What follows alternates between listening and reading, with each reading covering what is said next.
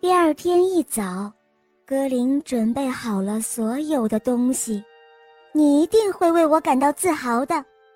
格林跨上马背，回头对妈妈说：“好孩子，我一直为你感到自豪。”妈妈一边挥手，一边对着格林远去的背影说：“格林向巴黎出发了。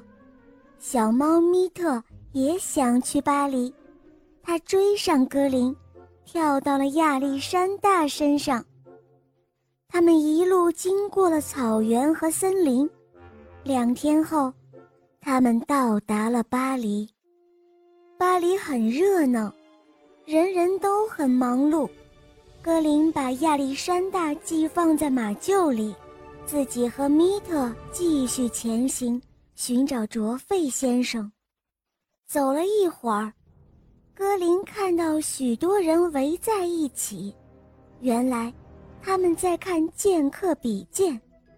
其中一位剑客剑术高超，击败了所有对手。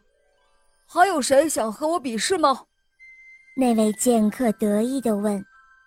我，我也会成为一名剑客的。格林高声说道。大家听到这个小姑娘说自己想成为剑客，都哈哈大笑起来。格林很不服气，他灵巧一跃，跳上了一个酒坛。大家看到他身手矫捷。纷纷鼓掌喝彩。我有封信要交给卓费先生，请问他的办公室在哪儿？格林问剑客们。剑客们给他指了指路，格林便带着米特向卓费先生的办公室走去。突然，一条恶狗拦住了米特。“你们到这儿来做什么？”恶狗问米特。我们来学习做剑客，保护路易王子。米特天真的回答：“王子由我的主人摄政王保护，你们凑什么热闹？”恶狗说完，抢走了格林手中的信。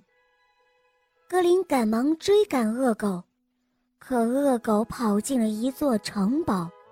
就在这时，城堡的门开了。